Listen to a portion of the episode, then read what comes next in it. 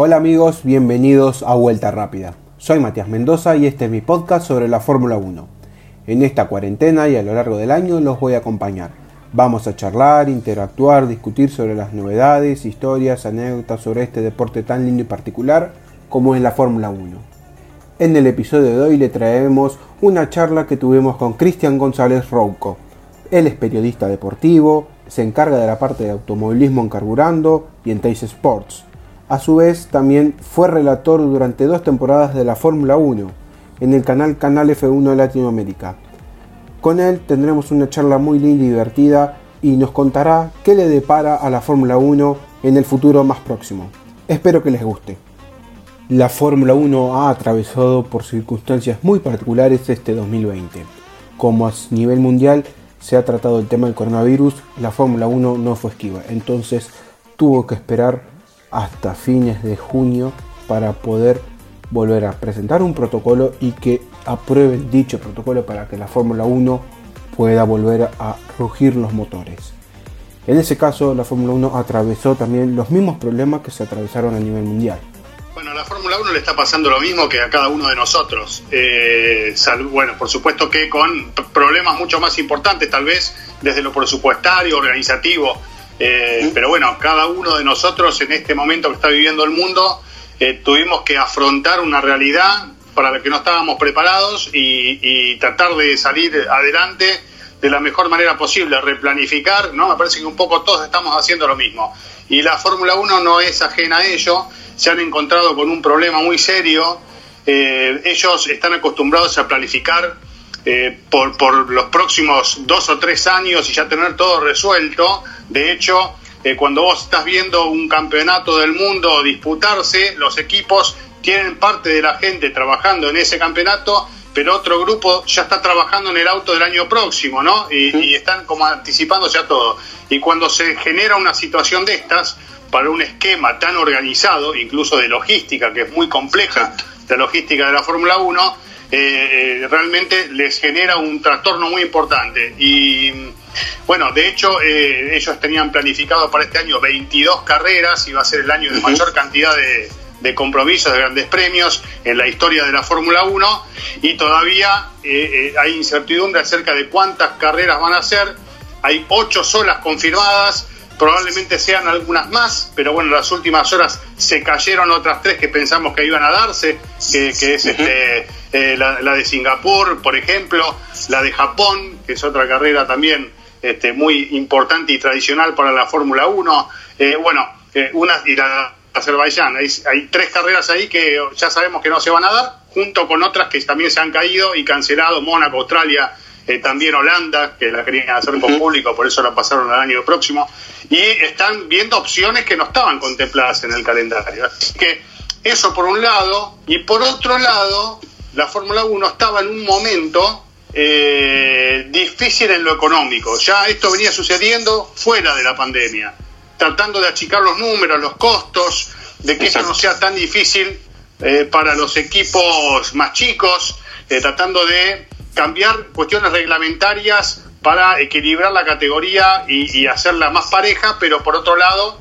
para darle posibilidad a aquellos que menos presupuesto tienen de poder pelear, ¿no? Y por lo menos de competir y no tener que irse. Así que ya estaban en ese proceso y los agarró esto en el medio. Así que, bueno, fue un, derechazo al mentón, sin lugar a dudas, para la Fórmula 1, que ahora intentará sacar este campeonato adelante de la mejor manera que pueda y, ya planificar para el año próximo otras cuestiones. Hoy creo que la prioridad es correr las carreras que se puedan, terminar este campeonato y, ojalá esto, este 2020 quede en el olvido el público de la Fórmula 1 también se tiene que acostumbrar a las nuevas normativas a nivel mundial o como se lo conoce la nueva normalidad. Sabe que estas primeras 8 carreras del campeonato 2020, si se llega a concretar, saben muy bien que no podrán asistir a los autódromos o a los circuitos. Pero saben en su interior, los fanáticos de la Fórmula 1, que si se cumplen ciertos protocolos, ellos tarde o temprano van a poder volver a los autódromos, van a poder conseguir los autógrafos de sus pilotos, poder compartir el paddock, poder compartir una tribuna con sus familiares o amigos para poder vivir plenamente como venían viviendo hasta el año pasado los campeonatos y las carreras de la Fórmula 1. Por supuesto que lo van a sufrir eh, y sobre todo lo va a sufrir también la categoría, los equipos, ese vínculo que por un lado pasa por lo comercial porque es ingreso de dinero, el público es dinero para los eventos, para el organizador o para el Gran Premio, eh, para la misma Fórmula 1, pero por otro lado también le da un condimento a las carreras que es especial, que es espectacular, ¿no? Eh, y no solamente el público general que los jueves tiene la posibilidad de acercarse, se abren las puertas como para que se lleve algún autógrafo de algunos pilotos, sino aquel que paga 5.000, 6.000 euros por el fin de semana para estar en el Paddock Club, eh, en la terraza de los boxes y estar un poquito más cerca y en otro nivel ¿no? de, disfrute dentro del fin de semana, lo que significa que haya muchas veces 3.000, 4.000 personas en ese régimen, imagínate el dinero que significa, ¿no? Algo que no va a haber ahora, pero creo que eh, es algo eh, que tampoco va a ser un, un, trastorno y sabemos que esto no va a ser para siempre, ¿no? Va a ser para esta temporada, tendremos que eh, esperar aquellos que tengan la posibilidad de ir a algún gran premio y lo hayan planificado para 2020, tendrán que planificarlo para 2021. y bueno, postergar un poco ese momento de, de satisfacción. Así que me parece que no va a pasar más que, una cuestión de esperar un poco más a que esto se vaya acomodando y ver cómo queda después la cosa, ¿no? Con, con, como llaman ahora, la nueva normalidad. Mientras tanto, tendremos que ir mirando las carreras a través de la televisión, eh, ir siguiendo la información a través de la, de la web y de los distintos programas, como Carburando, Exactamente. Eh, y, bueno, hacer lo que uno puede, ¿no? Como para estar este, ahí al pie del cañón con, con la información y con esto que tanto nos gusta. Sabemos perfectamente que la Fórmula 1 está atravesando un cambio muy grande a nivel reglamento. Se sabe también que los límites del presupuesto que van a manejar los equipos de la Fórmula 1 pueden llegar a afectar algún rendimiento de algunos equipos o mejorarlo, que es en definitiva lo que está tratando de buscar la Fórmula 1, mejorar dicho rendimiento de los equipos que no son top o de los equipos top pero que no le dan tanta pelea a Mercedes. Sabemos que el predominio de Mercedes ha sido inigualable, ha batido récords y sigue batiéndolos año tras año. Este año seguramente no va a ser la excepción, por más que sea un calendario corto o se empiece a mitad de año, no va a ser la excepción a que Mercedes pueda seguir evolucionando o batiendo récords. Sí, ya se estipuló para el año próximo un límite de 145 millones que va a bajar a, a, 140, 135 posteriormente en los, en los años eh, subsiguientes. Eh, y esto eh, genera que los equipos tengan que evidentemente tomar medidas para adaptarse a ese nuevo límite presupuestario. Por supuesto que va a haber cuestiones que van a quedar por fuera del límite, ¿no? tal vez contratos con los pilotos o alguna que otra cuestión, pero eh, lo que sí obliga este límite es a, tener que desprenderse de algunos empleados, si es que los equipos que están solo en la Fórmula 1 deciden seguir solo en Fórmula 1, o diversificarse. Ferrari ya está hablando de participar en otro tipo de categorías también, tal vez el WEC, alguna que otra categoría a la que puedan sumarse. Eh, eh, allí se especula con una charla con la gente de Indy también. Eh, un vínculo que se pueda llegar a dar en el futuro. Mercedes también empezó a hablar de la posibilidad de eh, diversificarse como para no dejar sin trabajo a su gente, por un lado, y por otro, tampoco generar que gente que está trabajando dentro del equipo ahí en Brackley, esto pasa con Mercedes y también con Ferrari, se vaya con mucha información interna a otros, equipos, o a otros lugares. Entonces, están esas dos cosas eh, hoy por hoy para intentar cumplir ese presupuesto que cada vez va a ser más chico y que le va a permitir a otros equipos, como te decía, poder eh, continuar en la Fórmula 1, por ejemplo, ¿no? Porque no es solamente decir, bueno, llego con el presupuesto, sino correr eh, y no bajarse este año eh, tan duro o el año próximo. Y tal vez darle posibilidad a algún otro, como se está hablando por así también, la, la chance de algún equipo español eh, que nuevamente pueda estar dirigido por Adrián Campos, es una posibilidad que hoy está muy verde, pero que se animan, justamente se animan por, porque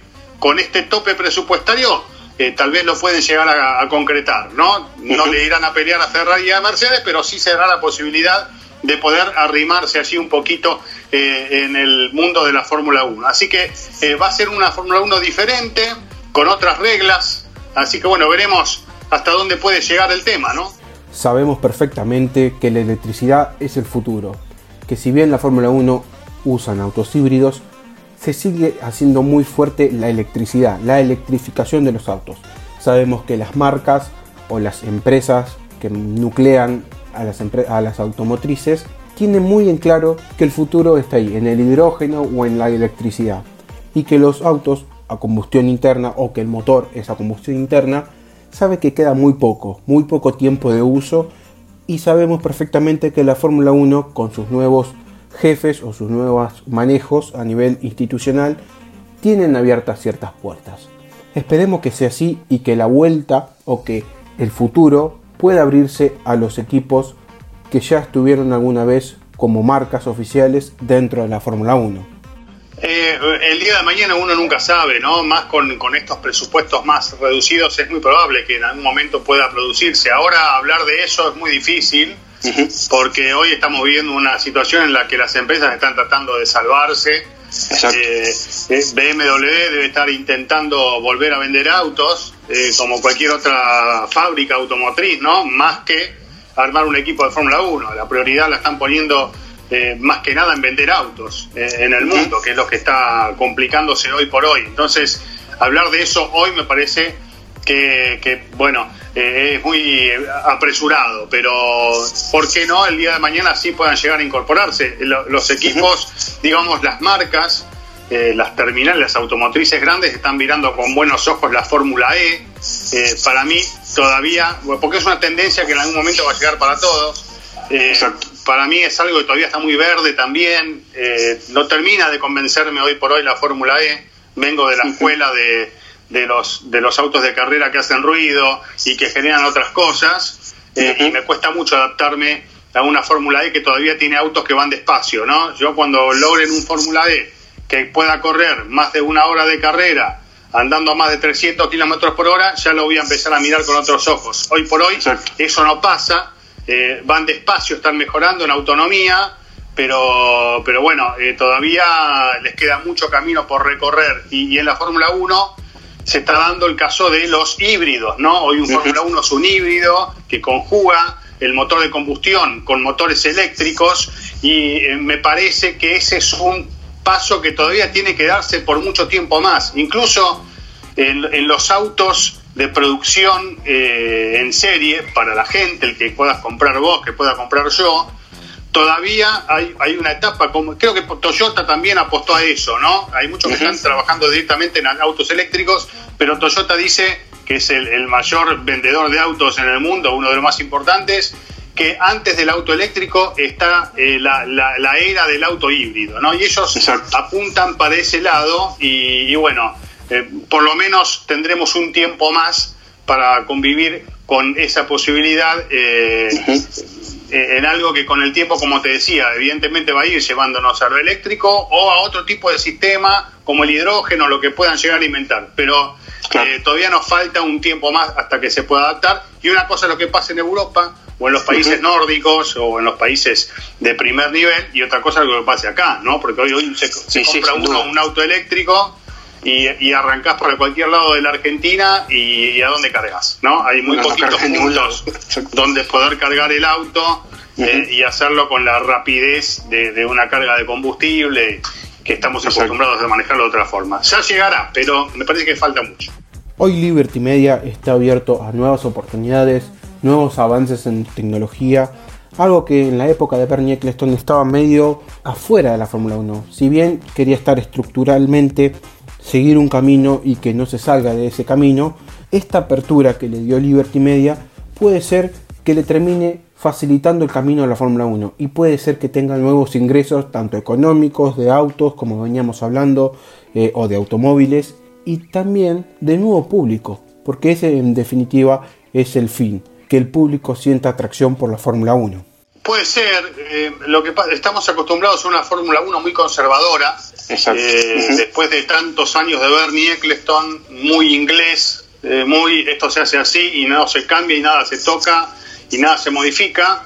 lo que hizo de alguna manera que la Fórmula 1 sea lo que es hoy, o sea, no está mal, pero por otro lado también fue muy cerrado un montón de cuestiones. ¿eh? Estaba muy cerrado Bernie, por ejemplo, al tema de abrirse en las redes sociales, eh, muy celoso con el tema de los derechos, algo absolutamente entendible porque había cadenas de televisión que pagaban y siguen pagando millones y millones de dólares todos los años para tener su exclusividad y de repente que salga por todas las redes y que cualquiera pueda publicar cosas de Fórmula 1, eh, no, no era, no era lógico, enseguida van a saltar todos a, reclamar.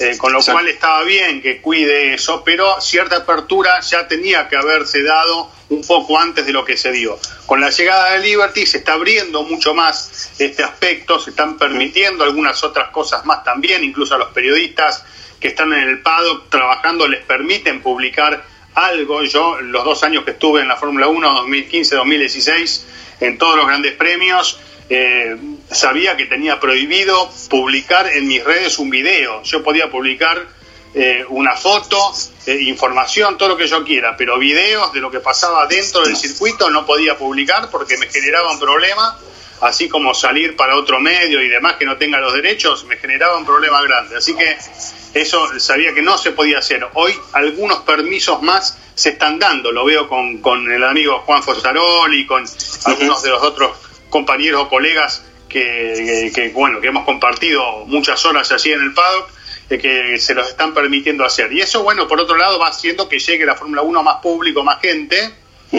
pero hay que tener mucho cuidado para que no se pierda también eh, esa sensación de de glamour y de exclusividad que tiene la Fórmula 1. ¿eh? Hay que cuidarlo también, ¿no? Eh, van a tener que ser muy inteligentes en Liberty para no pasarse para el otro lado. Eh, hay que tratar de acercarle la Fórmula 1 a la gente, pero también hay que cuidar ese mundo de, exclusividad y de glamour, ¿no? Que, que han sabido conservar a través de tanto tiempo. Como el coronavirus afectó bien fuertemente a la Fórmula 1, sabemos que también afectó a los circuitos. Y una de las metas de la Fórmula 1 y de los equipos y de la gente que maneja los autódromos o los circuitos a nivel mundial es poder darle a la Fórmula 1 la posibilidad de que ella desembarque en dicho autódromo. Esa posibilidad se dio con el autódromo de Imola, Misano, son dos que están en Italia. Sabemos que Misano es de motos, pero ¿por qué no puede, puede volver a tener actividad de automóviles? También tenemos Mugello, que pertenece a Ferrari, pero una de las particularidades es la apertura hacia otros circuitos que no estaban dentro del calendario original. Yo creo que pueden volver este año, lo que no quiere decir que vayan a volver el año próximo, salvo que hagan, que tengan la experiencia y digan, bueno, wow, qué bueno que estuvo, ¿no? Eh, y, y que vean que realmente vale la pena volver me parece que hay un montón de compromisos asumidos con un montón de circuitos que no se pueden cumplir este año y ahora se están buscando alternativas para poder correr la mayor cantidad de fechas posibles hasta mediados de diciembre. Y eso es lo que están buscando, ¿no? Eh, se, ha ofrecido el eh, Mugello también por parte de, Ferrari, que es propietario del circuito, se le está ofreciendo, como decís vos, la posibilidad de Imola, eh, también se va a correr en Monza, digamos que están buscando eh, unificar todas las carreras posibles en Europa para este año y después se verá si pueden salir, porque se habla de China, se habla de una la posibilidad de Rusia todavía, eh, algunos circuitos todavía mantienen su expectativa para realizar carreras, Bahrein piensa hacer dos carreras, eh, Abu Dhabi ya está comprometida a hacer el cierre del calendario, así que están tratando de cerrar todas las fechas posibles, esto se va a conocer en los próximos días, vamos a tener ya la confirmación del calendario, cómo va a quedar para, este año. Están trabajando mucho en eso y, ya casi lo tienen cocinado. Pero eh, me parece que va a ser más una cuestión de este año de, intentar correr en donde se pueda y que reúnan las condiciones para hacerlo. Y el año próximo ya estaremos hablando de otra cosa, ¿no? En el caso de que eh, esto de la pandemia ya esté controlado en el mundo y ya se pueda funcionar más normalmente, creo que todo va a ir volviendo de alguna manera a lo, a lo que uno imaginaba eh, iba a ser el campeonato de esta temporada, algo más parecido a eso. En estas posibilidades que hay hoy en día de que se abren a nuevos circuitos o a los viejos circuitos pero readaptarlos en sus circuitos internos o en otro dibujo que no estaban acostumbrados a usar normalmente, se da el caso de Bahrein, cosa que se usó en el año 2010 el circuito llamado de resistencia que utilizaba por entonces el WEC. La Fórmula 1 lo usó un solo año, pero ¿por qué no? Entusiasmarnos o pensar que se pueden volver a utilizar esos circuitos internos u otros dibujos de los circuitos que están hoy en la actualidad en la Fórmula 1 para que se den otros espectáculos para el público y otro espectáculo también para los mismos pilotos y equipos de la Fórmula 1.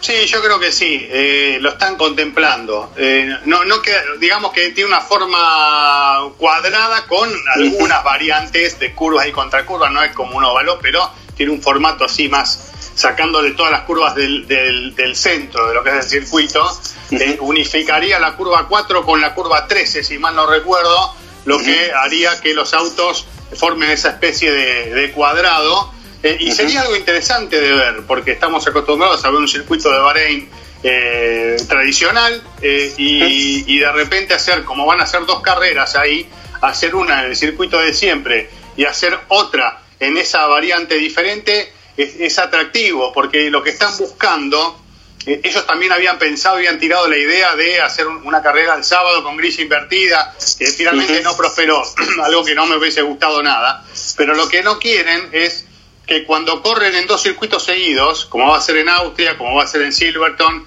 y como va a ser en Bahrein, por ejemplo, se den dos carreras parecidas. Digamos que eh, aquel que logró la puesta a punto ideal y que le fue bien, que al otro fin de semana no se vea exactamente lo mismo. Entonces, estaban buscando alternativas para que esto sea distinto. Para Austria va a quedar todo igual, pero para Silverton, por ejemplo, van a cambiar los compuestos de los neumáticos para la segunda carrera en Silverstone, con lo cual los equipos tendrán que trabajar distinto para aprovechar los neumáticos de la segunda carrera respecto de la primera.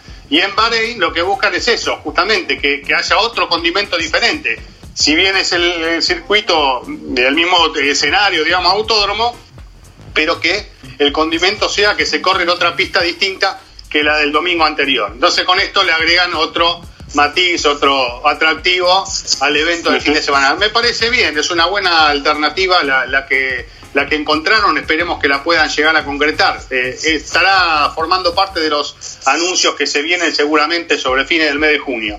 Yo creo que también una opinión muy destacable y por ende muy importante es la de los equipos y la de los pilotos.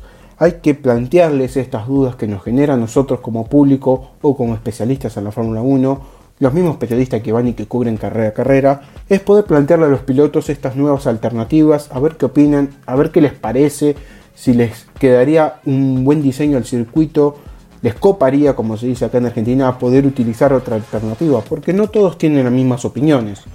No, seguro, seguro. Y después otra cosa que hay que ver es cómo funcionan los autos, ¿no? Porque nos quedamos con las ganas en Australia de ver cómo estaba cada uno. Los vimos en los test de pretemporada, pero ahí siempre eh, alguno esconde algo. Eh, y queríamos ver la hora de la verdad. Si bien Australia es un circuito muy particular, el de Melbourne, que no te muestra la realidad que se ve después en todo el año por las características de la pista, eh, bueno, ya uno tiene un panorama. Queremos que salgan los autos a pista. Yo estoy desesperado porque llegue el fin de semana del 5 de julio en Austria para ver qué es lo que pasa, cuál es la performance de los autos. Sin lugar a dudas, eh, todo este receso lo han aprovechado para dar vuelta a los autos todo lo que podían. Eh, para ir logrando mejoras que se van a ver seguramente eh, desde ese fin de semana en Austria y vamos a ver sobre todo Ferrari que, se quedó muy preocupada después de los test de pretemporada a ver si logran estar a la altura del rendimiento de Mercedes, cómo está Mercedes, cómo está Racing Point que hicieron un auto que dicen que es eh, el Mercedes Rosa porque es prácticamente igual, el concepto, así que vamos a ver hasta dónde pueden rendir, si están a la altura de las circunstancias para meterse ahí en la discusión. ¿Qué pasa con Red Bull? Porque Red Bull eh, tiene en Austria su casa, ¿no? Ese circuito es de Red Bull, es el Red Bull Ring, justamente, y vamos a ver hasta dónde pueden llegar. Allí ganó el equipo el año pasado con Verstappen, así que veremos qué, qué es lo que hacen en esta oportunidad. Así que bueno, hay un montón de cosas que, que uno tiene que mirar una vez que arranque este campeonato para ver cómo se puede llegar a dar el resto del certamen.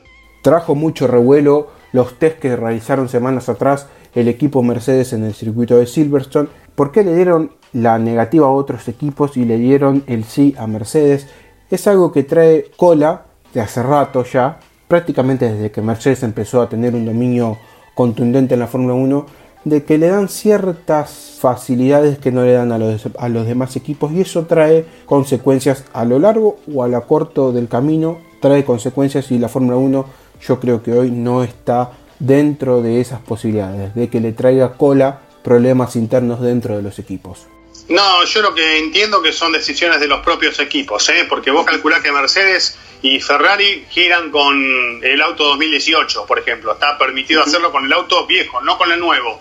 Eh, se estaba hablando de que Racing Point iba a hacer una prueba con el auto 2020, pero eh, lo que hay que tener en cuenta de esa prueba es que forma parte de lo que es el Filming Day.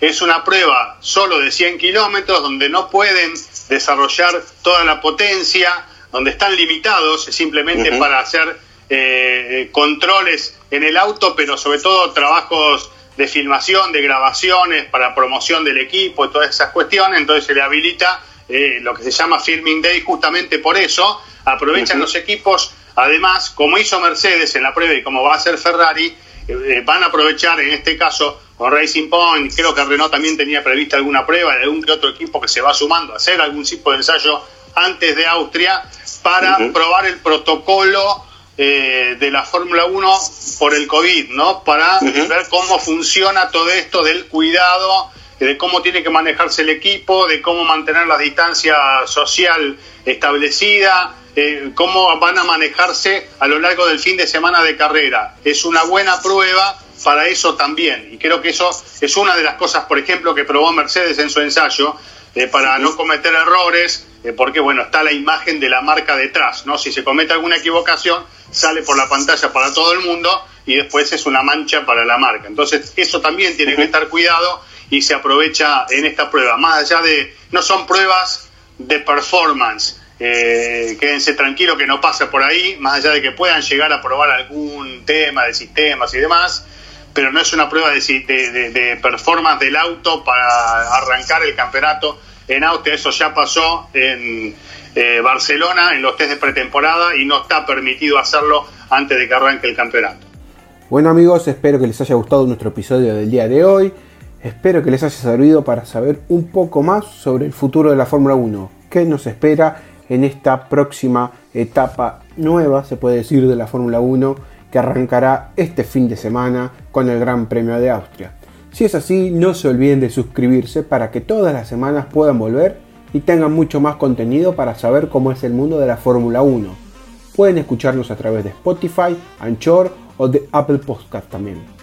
Contamos con un blog donde les contaremos las últimas novedades, historias y anécdotas sobre la Fórmula 1. Lo pueden encontrar en mis redes sociales, ahí les dejo el link para que puedan ingresar y disfrutar del mejor contenido. Muchas gracias por elegir nuevamente a Vuelta Rápida. Hasta la próxima.